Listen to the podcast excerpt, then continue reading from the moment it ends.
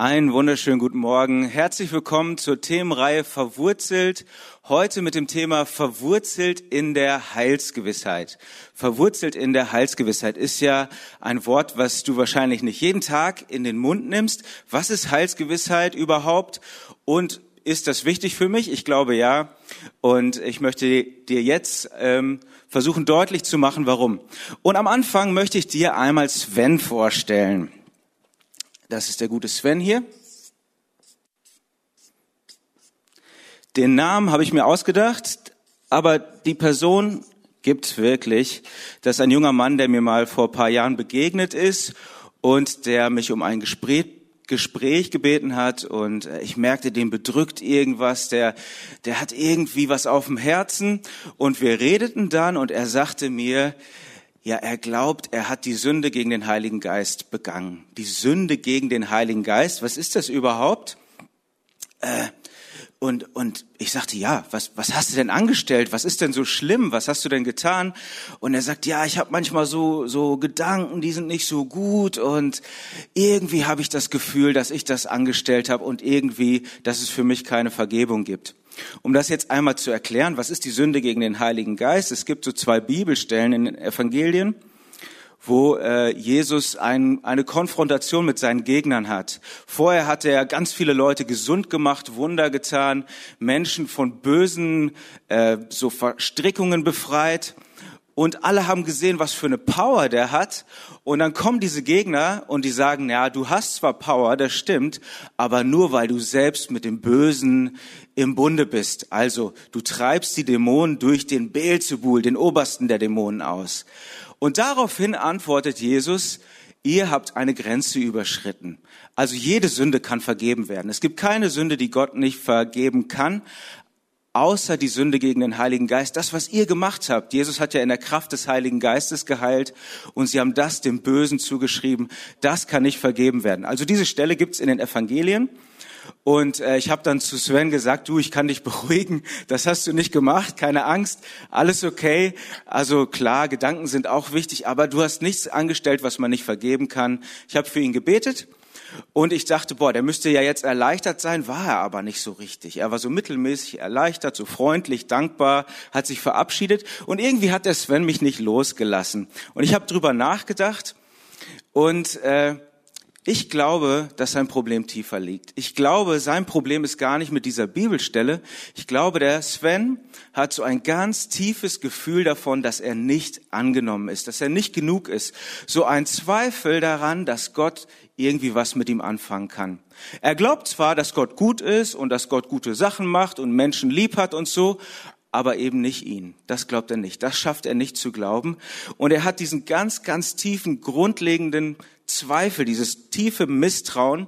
Und dann hat er diese Bibelstelle gefunden und die war nur der Nagel, an die er seinen Zweifel gehängt hat. Also Sven hatte Probleme mit der Heilsgewissheit. Ich male ihm mal so ein, so ein Fragezeichen hier hin. Also, bin ich wirklich genug? Bin ich okay? Kann Gott was mit mir anfangen? Nimmt er mich an? Findet er mich gut? Das ist die Frage, äh, um die es bei der Heilsgewissheit geht. Und solche Menschen wie Sven gibt's immer wieder, gar nicht so selten. Ähm, wie kommt das, dass man so äh, so drauf ist, dass man so unsicher, so verunsichert und ängstlich ist? Ja, das ist ein Mix aus ganz vielen. Das hat mit Sicherheit so mit der mit der Familie irgendwie zu tun, was für ein Verhältnis du zu deinen Eltern hast. Aber auch manche Leute bringen sowas auch einfach so mit. Die sind in einer gesunden Familie, kriegen total Lob und Anerkennung und trotzdem haben sie in sich drin so eine so eine Lebensunsicherheit, halt keine Heilsgewissheit. Wenn du diese Art von Zweifeln gar nicht kennst, wenn du überhaupt nicht weißt, wovon ich jetzt rede, dann kannst du jetzt dankbar sein. Ja, zum Glück gibt es Leute wie dich, die sich über sowas überhaupt keine Gedanken machen. Kannst jetzt ein, ein Dankesgebet zum Himmel schicken, so.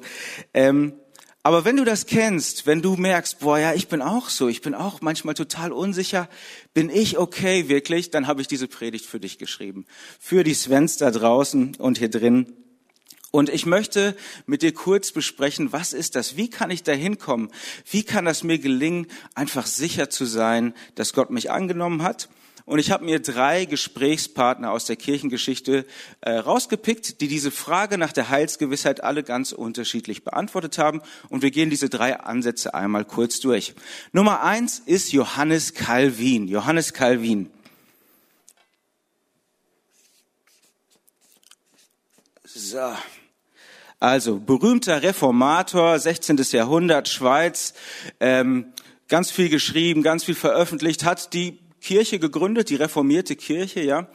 Und ähm, der kommt aber ursprünglich aus Frankreich. Er musste fliehen aus Frankreich. Er hat da Jura studiert, Recht studiert, hat auch doziert, war ganz bekannt, ein, ein äh, bekannter Professor da. Ich glaube, in Paris hat er gearbeitet, hat dann die reformierte Lehre angenommen und wurde vertrieben, musste fliehen, um sein Leben geflohen. Ja, Leute wurden hingerichtet damals für den falschen Glauben und äh, er ist geflüchtet in die Schweiz vor vor König und äh, Kirche ähm, in die Schweiz, die schon reformatorisch war, aber auch da wurde er nicht überall mit offenen Armen empfangen. Viele fanden ihn irgendwie falsch reformiert oder falsch, äh, dass sein Glaube nicht ganz richtig war. Also er hat ganz viel Ungerechtigkeit von den menschlichen, von den Machthabern der Zeit so bekommen und musste immer mal wieder weiter, hat recht unstet so gelebt, anfangs auf jeden Fall.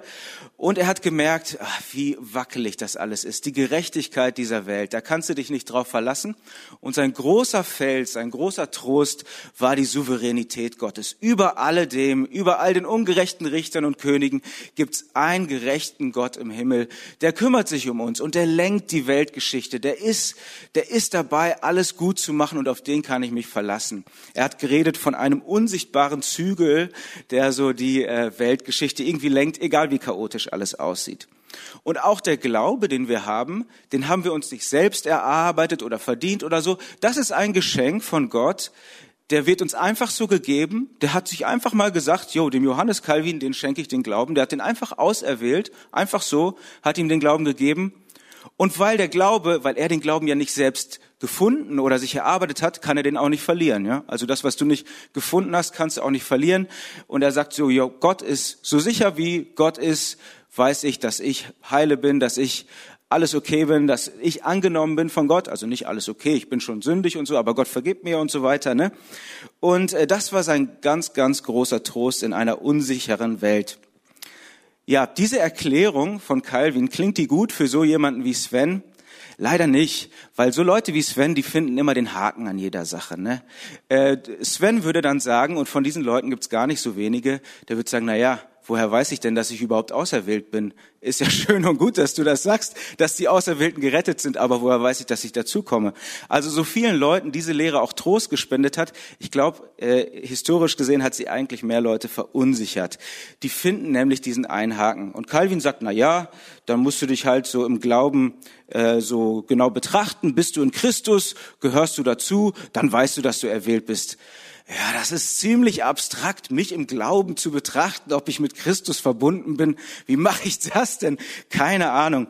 Und es war auch für die, für die Nachfolger Calvins recht unbefriedigend. Der Calvin, der war so, na ja, was kümmert dich das, wen Gott erwählt? Gott ist halt Gott und er macht, was er will, so, ne? Und die Nachfolger waren, na ja, aber irgendwas müssen wir doch finden. Und sie sind auf eine Formel gekommen, die haben gesagt, äh, deswegen schreibe ich hier mal hinter die Calvinisten, also die Verbindung hat nicht Calvin direkt gemacht, sondern seine Nachfolger. Naja, schau halt auf deinen Lebenswandel. Wenn du lebst wie ein ordentlicher Christ, dann bist du wahrscheinlich erwählt. Ne? Also das war die Antwort, Lebenswandel. Leuchtet auch ein, weil ist klar, ne, wenn du an den Gott glaubst, der die Liebe ist, dann solltest du auch einigermaßen liebevoll sein. Wenn du an Gott glaubst, der, die, der dir alles vergibt, dann solltest du auch selber mehr vergeben können und so weiter. Ist ja klar, irgendwie hat das ja mit dem Lebenswandel was zu tun ist trotzdem nicht überzeugend leider für unseren Sven, weil unser Sven, das war ein ganz, also der hatte jetzt keinen schlechten Lebenswandel, das war ein super korrekter, frommer, braver Jugendlicher, so wie man sie nur in freikirchlichen Jugendgruppen findet eigentlich. Da war alles okay. Und trotzdem hat er sich für den größten und schlimmsten Sünder von allen gehalten, den Gott nicht annehmen kann. Also für Sven hilft der Calvin jetzt äh, nur bedingt, nicht so wirklich weiter. Deswegen gehe ich mal weiter zu meinem zweiten Gesprächspartner aus der Kirchengeschichte. Das ist auch ein Kirchengründer, der John Wesley. John Wesley.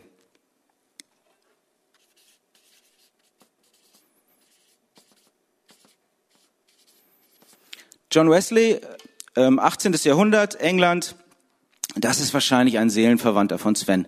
Also ganz frommer, junger Mann, geht Theologie studieren in Oxford, gründet mit seinen Freunden so ein, einem, wie so einen Gebetskreis oder frommen Kreis oder Club oder so, die wirklich, und diese Jungs, die sagen sich, waren nur Jungs, die sagen sich, ja, wir müssen wirklich Gott dienen von ganzem Herzen und so weiter und wir, wir müssen das so richtig also radikal und richtig ordentlich machen.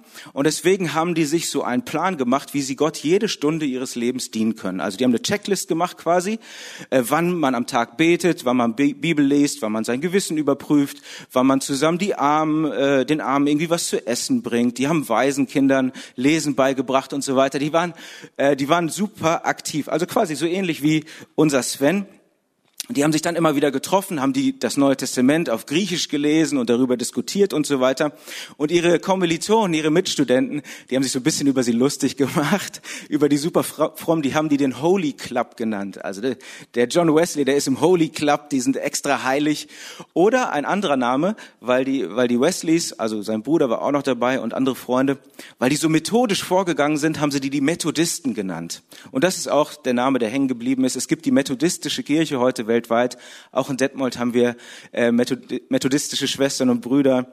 Und äh, das ist der John Wesley. Und trotz allem, trotz dieser ganzen Aktivitäten, war er sich innen drin ziemlich unsicher. Er war sich irgendwie nicht sicher, ob Gott ihn wirklich angenommen hat. Ja, also der Lebenswandel, der hat ja zu 300 Prozent gepasst. Aber trotzdem hatte er diese Unsicherheit. Er beschreibt so einmal eine Schiffsreise, die er hatte. Da hat er äh, Herrnhuter kennengelernt. Das waren so crazy Christen aus Deutschland. Hinter Dresden gibt's Herrnhut, so ein kleines Kaff. Das ist so eine erweckte Bewegung gewesen. Die sind in die ganze Welt gereist als Missionare. Und mit denen fuhr er da auf dem Schiff. Und dann kam das Schiff in einen Sturm und, und er hatte Todesangst. Er war super panisch, geht runter in die Kabine und dann sitzen die Herrenhuter da und singen Lobpreissongs und, und preisen Gott. Und er denkt so, boah, diese Sicherheit, die die haben, die habe ich gar nicht. Er hat sie dann aber irgendwann mal bekommen. Es gab, das war auch so ein Herrnhuter Meeting, äh, da ist er hingegangen und da sagt er, da hat er was erlebt, was ihn komplett verändert hat. Da hat er seine Heilsgewissheit bekommen.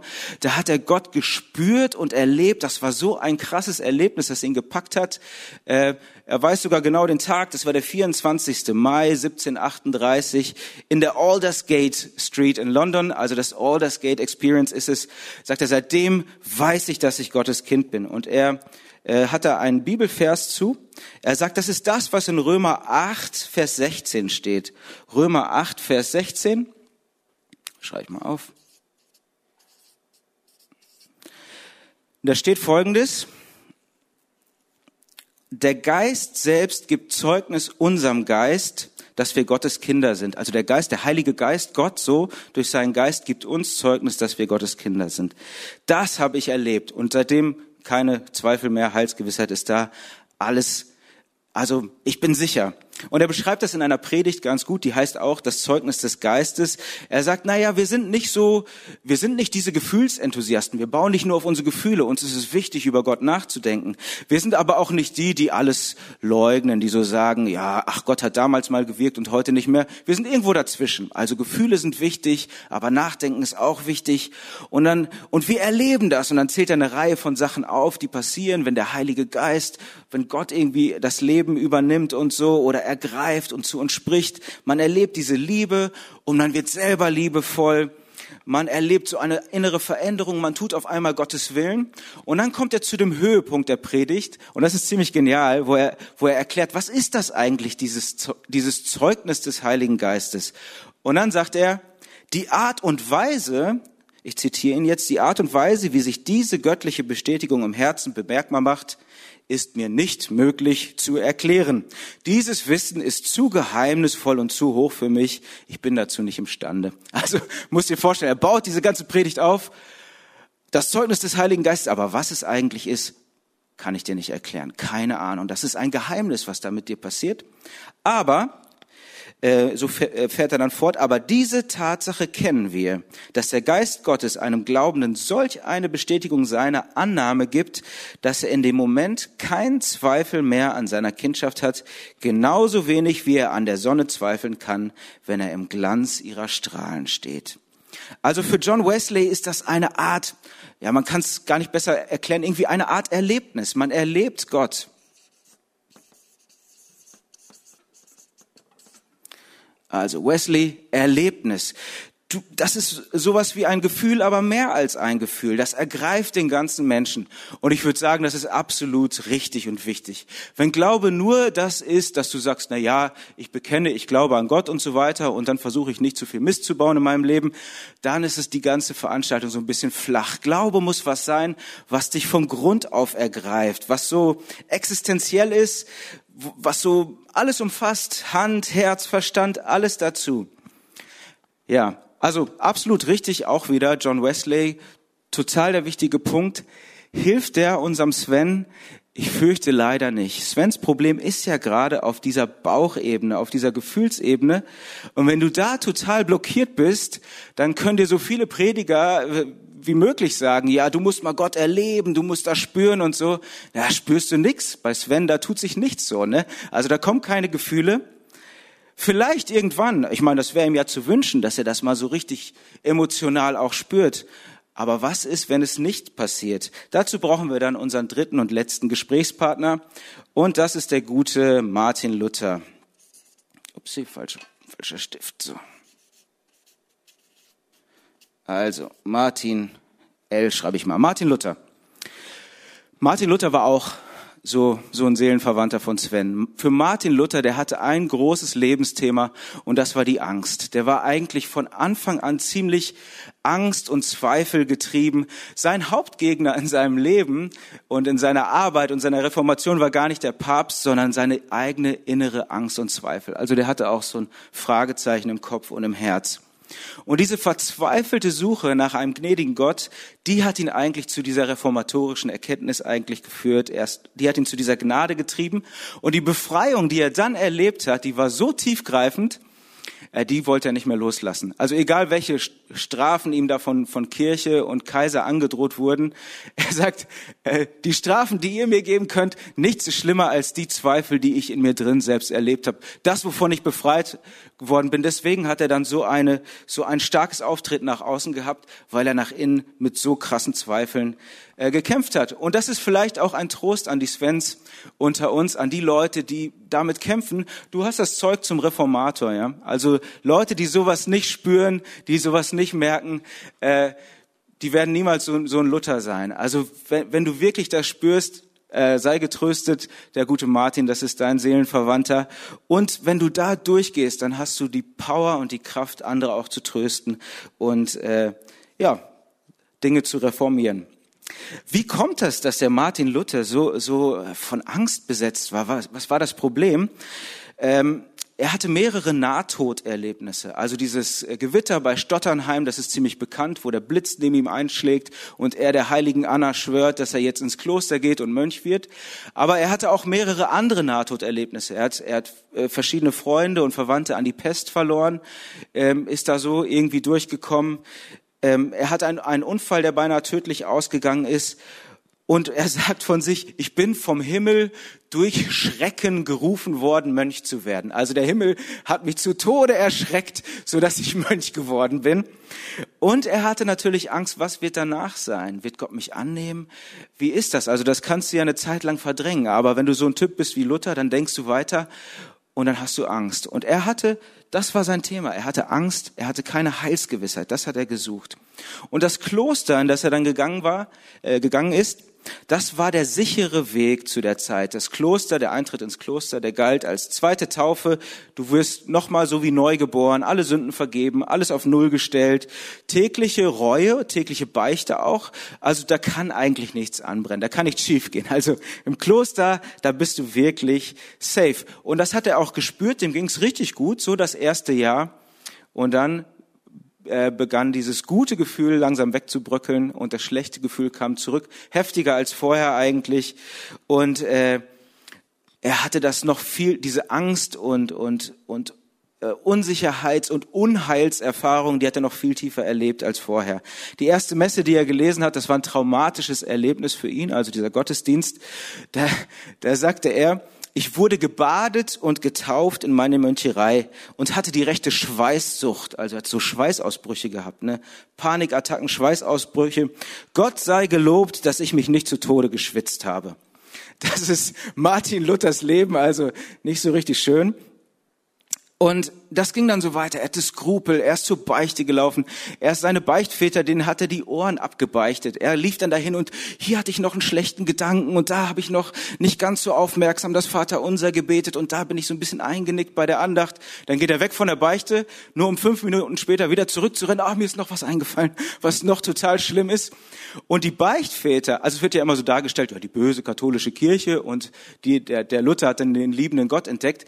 Eigentlich war es fast umgekehrt. Die Beichtväter, die haben gesagt, sei doch nicht so streng mit dir. Du bist voll in Ordnung, alles okay. Die haben versucht, ihn zu vertrösten, aber er wollte keine Vertröstung. Er wollte die Wahrheit wissen. Er sagt, ja, was gilt denn jetzt vor Gott? Also entweder nimmt er jede Sünde ernst oder eben nicht so. Und da muss ich auch durch und das muss ich auch alles bekennen.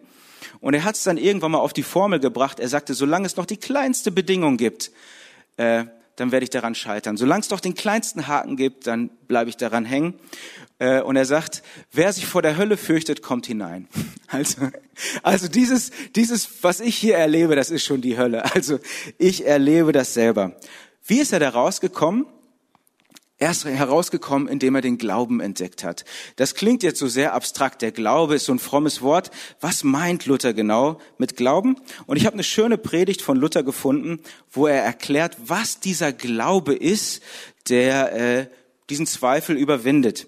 Und das ist die Predigt von der kananäischen Frau. Die Predigt von der kananäischen Frau steht in Matthäus 15, 21 bis 28.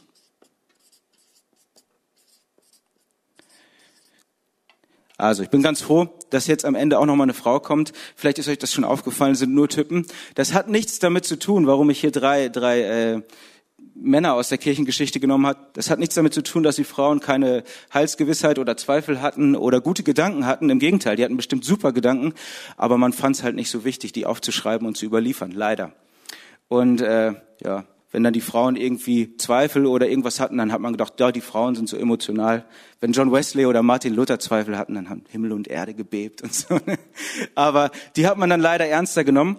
Aber umso schöner, zum Schluss kommt noch ein super Beispiel. Der Hero dieser Predigt ist die kanaanäische Frau. Ich lese mal vor. Matthäus 15, 21 bis 28.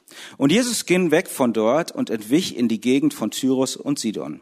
Und siehe, eine kanaanäische Frau kam aus diesem Gebiet und schrie, Ach Herr, du Sohn Davids, erbarme dich meiner. Meine Tochter wird von einem bösen Geist übel geplagt. Er aber antwortete ihr kein Wort. Da traten seine Jünger zu ihm, baten ihn und sprachen, Lass sie doch gehen, denn sie schreit uns nach. Er aber antwortete und sprach, Ich bin nur gesandt zu den verlorenen Schafen des Hauses Israel. Sie aber kam und fiel vor ihm nieder und sprach, ach Herr, hilf mir. Aber er antwortete und sprach, es ist nicht recht, dass man, das kind, dass man den Kindern ihr Brot nehme und werfe es vor die Hunde. Sie sprach, ja Herr, aber doch essen die Hunde von den Brosamen, die vom Tisch ihrer Herren fallen. Da antwortete Jesus und sprach zu ihr, Frau, dein Glaube ist groß, dir geschehe, wie du willst. Und ihre Tochter wurde gesund zu derselben Stunde. Das ist eine Geschichte, die ist ziemlich seltsam. Also Jesus kommt ziemlich unsympathisch rüber, ehrlich gesagt. Voll abweisend, voll hart. Erstmal antwortet er ihr nicht. Was passiert da und wie legt äh, Luther das aus? Luther sagt, hier sehen wir ein Beispiel vollkommenen Glaubens, der jedes Hindernis überwindet.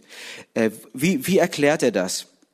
Naja, er sagt, die Frau, die bringt erstmal die Grundvoraussetzungen mit. Sie hat von Jesus gehört, sie hat gehört, er kann ihr helfen und sie hat ein Problem.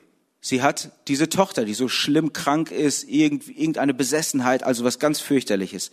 Und, und er sagt, das sind schon mal die Grundvoraussetzungen. Du musst mal von Jesus gehört haben und du musst ein Problem haben. Also äh, Essen kriegen halt die Hungrigen und Gesundheit kriegen halt die Kranken. Alle, die krank sind, alle, die kaputt sind, alle, die so sind wie Sven, gute Nachricht. Du bist genau der richtige Typ. Du, du erfüllst die Grundvoraussetzungen. Und dann geht sie zu ihm und trägt ihr Anliegen vor. Und dann steht da, er aber antwortete ihr kein Wort. Und Luther sagt, ja, manchmal ist das so. Dann betest du, Du hast ein Problem, du gehst zu Gott und dann schweigt Gott. Da kommt keine Antwort. Der Himmel ist stumm. Ja. Und er, er, er, er sagt dann so, obgleich Gott mit allen Kreaturen sich stumm stellen. Also da passiert nichts. Das Gebet ist so, naja, einfach vor dich hingesagt. Und sie sagt, und Glaube ist, wenn du trotzdem dran bleibst, wenn du da nicht aufgibst. Und das macht die Frau. Und er bewundert diese Frau richtig, also so, richtig, so Lutherdeutsch halt, das Weiblein nennt er sie, ne? Also das Weiblein, das ist sein Hero. Und sie bleibt dran. Und er sagt, und dann kommt Phase zwei. Also das war Phase eins der Anfechtung. Er nennt das Anfechtung, was sie erlebt. Phase zwei, dann kommen die Jünger und sagen, komm Jesus hier, kümmere dich um sie. Sie schreit uns hinterher. Also sie ist wirklich hartnäckig. Er sagt, na ja, manchmal, wenn du mit deinem Glauben nicht weiterkommst, dann gehst du zu Freunden oder Verwandten oder zum Pastor oder so und betest mit anderen Menschen zusammen. Andere Menschen beten für dich. Und manchmal hilft das, aber manchmal leider auch nicht, so wie hier bei dieser Frau da wird es eigentlich nur noch schlimmer, weil was sagt Jesus dann zu den Jüngern? Er sprach zu ihr, ähm, er aber antwortete und sprach, ich bin nur gesandt zu den verlorenen Schafen des Hauses Israels. Also die Bibel ist ja noch nicht ganz fertig geschrieben gewesen zu der Zeit. Das Alte Testament gab es schon. Da waren viele super Verheißungen, aber die waren alle für Israel die waren gar nicht für die kanaanäische Frau. Im Gegenteil, wenn man mal liest im Alten Testament, was da über die Kanaanäer steht, die Israeliten, die sind eigentlich losgezogen, um die alle auszurotten, samt Frauen und Kindern. Also sie dürfte es laut Altem Testament eigentlich gar nicht geben. Äh, und Jesus stellt sich voll hart. Er sagt, nee, für die bin ich nicht da. Ich bin nur für, für die Israeliten da. Also Israel first, so, ne?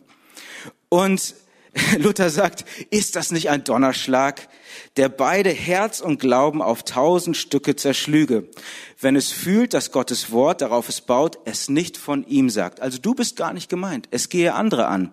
Hier müssen alle Heiligen und alle Fürbitte stille stehen. Ja, hier muss das Herz auch das Wort lassen fahren, wo es nach dem Fühlen sich halten wollte. Also du bist gar nicht gemeint mit der Verheißung. Die Verheißung ist für jemand anders da. Du bist eine Kanaanäerin. Ähm, was macht sie? Sie aber fiel vor ihm nieder und sprach, Herr, hilf. Und jetzt fängt Luther richtig an zu schwärmen. Was tut das Weiblein dann? Er sagt, die super. Sie weigert sich zu glauben, dass Christus ungnädig ist. Also das ist der wichtigste Satz in dieser Predigt.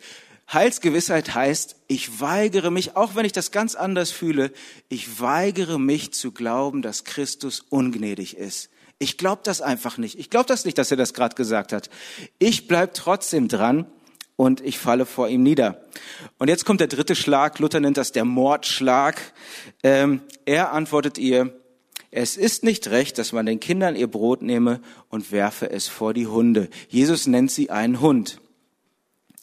Äh, also ganz klar, du gehörst nicht zu den auserwählten Kindern Israels, sondern du bist eine von den Verdammten. Ich bin nicht für dich zuständig. Falscher Zuständigkeitsbereich. Ciao. Ich habe nichts mit dir zu tun. Und jetzt kommt der, der letzte und, und der genialste Kniff der Frau. Sie sprach, ja Herr, aber doch essen die Hunde von den Brosamen, die vom Tisch ihrer Herren fallen.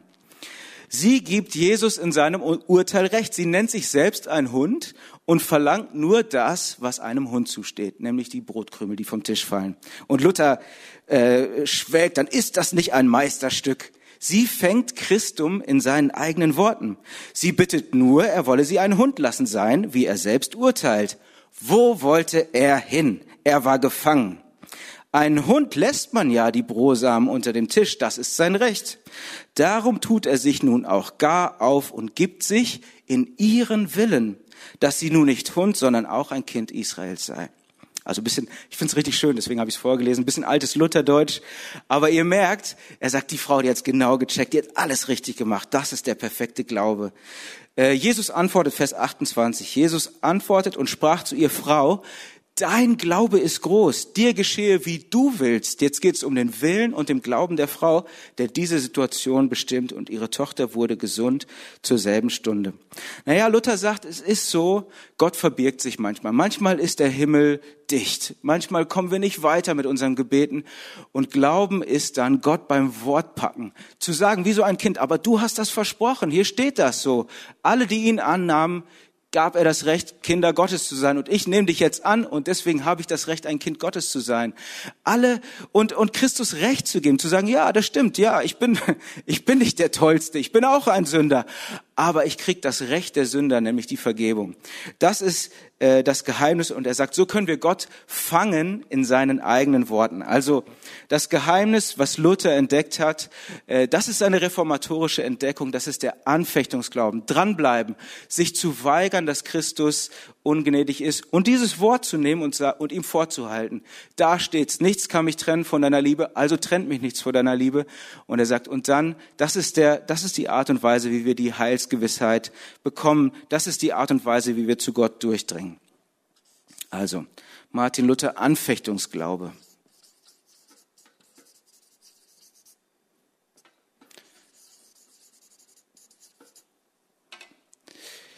Ja, ihr merkt, die drei, äh, drei ganz wichtige Theologen, drei Kirchenväter, äh, aber alle drei ganz unterschiedliche Ansätze. Ne? Und ihr merkt, wie ähm, nah Theologie auch einfach mit der Persönlichkeit verknüpft ist. Jeder von denen war ein anderer Typ Mensch irgendwie, jeder von denen hat andere Entdeckungen gemacht, aber alles drei ist irgendwie entscheidend. Also der, natürlich ist der Lebenswandel entscheidend, natürlich ist es entscheidend, äh, dass wir Gott erleben, dass das mehr ist als eine Theorie. Aber ich glaube, die Wurzel von allem, das, was auch den Svens unserer Zeit hilft, ist dieser Anfechtungsglaube. Das ist wirklich, also wenn wir beim Baumbild bleiben, das ist hier wie so wie so die Wurzeln, mit denen wir dann 30 Meter oder tiefer verankert sind. Das Erlebnis, das Gott erleben, ist für mich so wie so, wie so dieser, dieser Stamm, der so von den Wurzeln hochgeht, wo der Saft so hochgeht, ja. Ohne Saft gibt's auch keinen Baum. Und der Lebenswandel, das sind dann so, boah, Blätter, Früchte, Obst, was auch immer alles da so oben hängt. Alles ist wichtig irgendwie, aber wir sind ja heute bei den Wurzeln. Ich glaube, das ist das Entscheidende, dass du da drin verwurzelt bist, dass du dich weigerst, dich weigerst zu glauben, dass Christus ungnädig ist, trotz vielleicht anderer Erfahrung. Das wünsche ich dir, dass du da ganz tief verwurzelt bist. Und ich kann die Musiker schon mal nach vorne bitten während ich äh, schließe. Ich schließe mit einem kurzen Text aus dem Heidelberger Katechismus. Das ist so eine evangelische Bekenntnisschrift, die diese, diese ganzen Aspekte evangelischen Glaubens nochmal ganz gut äh, zusammenfassen. Da steht die Frage, was ist dein einziger Trost im Leben und im Sterben? Antwort, dass ich mit Leib und Seele im Leben und im Sterben nicht mir, sondern meinem getreuen Heiland Jesus Christus gehöre er hat mit seinem teuren Blut für alle meine Sünden vollkommen bezahlt und mich aus der Gewalt des Teufels erlöst. Und er bewahrt mich so, dass ohne den Willen meines Vaters im Himmel kein Haar von meinem Haupt kann fallen. Ja, dass mir alles zu meiner Seligkeit dienen muss. Darum macht er mich auch durch seinen Heiligen Geist des ewigen Lebens gewiss und von Herzen willig und bereit, ihm forthin zu leben. Amen.